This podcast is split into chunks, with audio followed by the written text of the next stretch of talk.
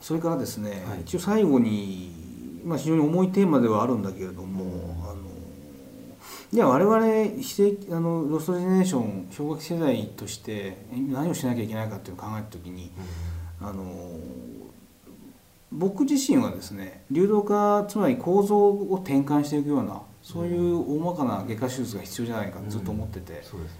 で私の周りに集まってくれてる人たちもみんな同じ意見なんですよね、うん、でそういった趣旨で自主イベントはいろいろ打ってます、うん。うん。うん、あの小島さん自身も前この間来らいらっしゃったと思うけど若者マニフェストはい。というイベントで、ええ。あの時もまさにそういうあ仲間で、うん。みんなかなり過激な意見を持ってるんだけども、要するに今の秩序を一変ひっくり返せと。う極論すればあの赤木智弘さんみたいなんうん。考え方に近いのかもしれない、うん。だけどこの間のイベントの時も、マニフェストの時もあのやっぱり来てくれてた人と話したんだけども、非正規雇用の人がやっぱり何人か来てくれてて、で彼らと話すと確かにそれも重要なジョーさんの言うことも重要なのかもしれないけども彼ら自身僕ら自身って要するに横のつながりとか自分の居場所が欲しいんですみたいなことをおっしゃってるんですよね。はい。で彼らっていうのはやっぱりその既存のあの左派とかうん。労組がやってるイベントとか、うん。うん、そういう組織に属してすごく居場所があって安心してますっていう話をしてるんですよね。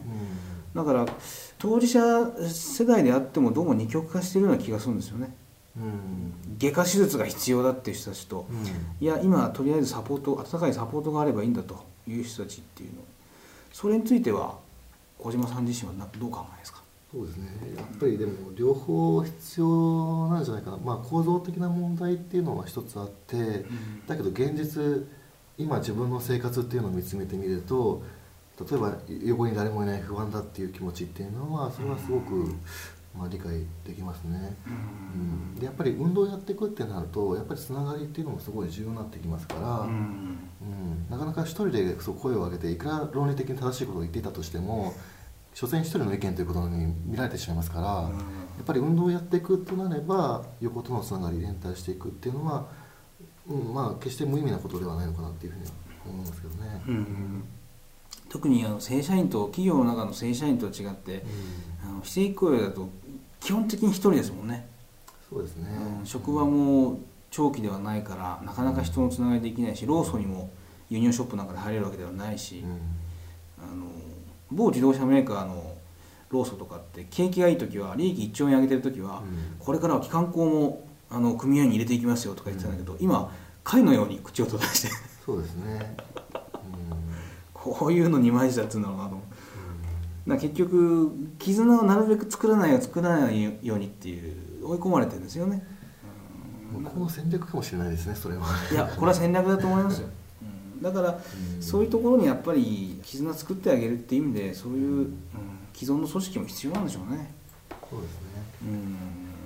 既存のっていうかでも最近はあの割とそのフリーター労組みたいなうん。新しいなんていうか、まあフリーターだけではないんですけど、うん。そういう非正規の若者を集めたような労働組合っていうのもぼつぼつあのでき始めてはいてで、うん。そこが居場所になってるっていう状況は一つあると思うんですけどね。うん。まあ、うまくバランスが取れればいいんですけどね、うん。どっちかだけでやってもダメなんダメなんでしょうね。うん、そうですね。うん。ただ僕は基本的に心配しているのが、あのいろんな既存の団体に利用されてるんじゃないかなってそれはすごく思ってて、うん。うん。例えばそのあの僕たちが関西で物を言う若者の会っていうのをやってるんですけど、え関西でイベントやったんですよ。えその時にあの関西ってあんまりそういうイベントって、まあ、東京以外はあんまりないんですよね、そうですね。それであの、まあ、喜んでくれていっぱい人来てくれたんだけど、うん。いろんなのが来たんですよ。うん。右から左まで。うん。それ見て結局、ねあのーまあそういう極端な人たちっていうのは、ええ若い人がすごく欲しいんですよね、ああそれはそうでしょうね。うん、だからもう、あのー震災国から靖国までうん。極端な団体の方がいらっしゃってて。うん。僕はそれ見てでも逆に我々だったらうん。そういうの載せられはしないけどうん。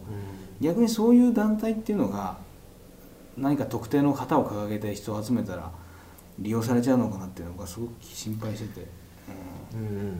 まあこっちも半分分かってて利用されてるみたいなところもあって、まあそうですか。規制もそうなんですけど、うん。まあ、既存のその、まあ、左翼の方たちとかも一緒に活動を共にしたりすることもあるんですけど、うん。まあ、向こうが、まあ、そういう意図があってっていうのは半分理解してるんですけどただ、うん。自分たちのその団体っていうのがあまりにも規模が小さくて、うん。単独で活動をやっていくっていうのは本当に今難しいんですよね。この間もようやく1年かかってイベントやりましたけどそういう状況なんで、うん。今ある組織をどうやって利用するかっていう逆にこっちも利用してる面もあるんですよ実は。あなるほど、そっかそっかこの間のあの第1回のイベントでしたもんね。ええそうですね。うん、でも大盛況だったじゃないですか。どうでしょうね、うん、まあでも、まあ、なんとか形になったっていうところですからね、ううん。あのものすごいピリピリした雰囲気でしたけどね。そうですね。僕もう僕個人的にもうテンパってましたからね。いや僕もテンパってましたかね。ステージの上で。あの場所が代々木っそうですていうねところでも、まあしかもあの日なんか労働組合のなんか集会みたいなのがありましたからね。そうですね、うん。調査にとってはかなりアウェーな感じの場所だったと思うんですけど。いやめちゃめちゃあれですよ、ええ僕はふ普段人様に呼んでいただいたイベントではおとなしいんですけど、ええ。帰ってきた猫のように すごく挑発的な質問があったんで えついリミットを外れてしまいましたえけど、ですね、でもあの逆に言えば僕はいつもいろんな労組とかでもこういうそういう話はするんですよ。あの連合傘下の大手の労組で呼ばれた時も。だけどいつも言ってるのが結局同じ話聞きたいんだったらお金払って呼ぶ必要ないないわけで、うん。わざわざ頭下げて。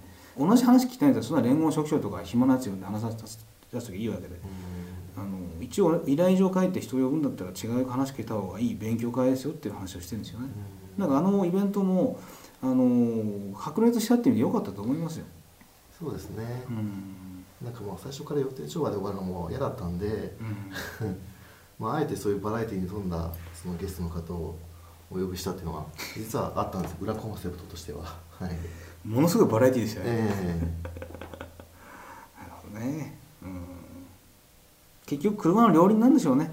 大まかな外科手術が必要だけどでも高い毛布をつつける人も必要であると、まあそこがうまく連携取っていければ一番なんですけどね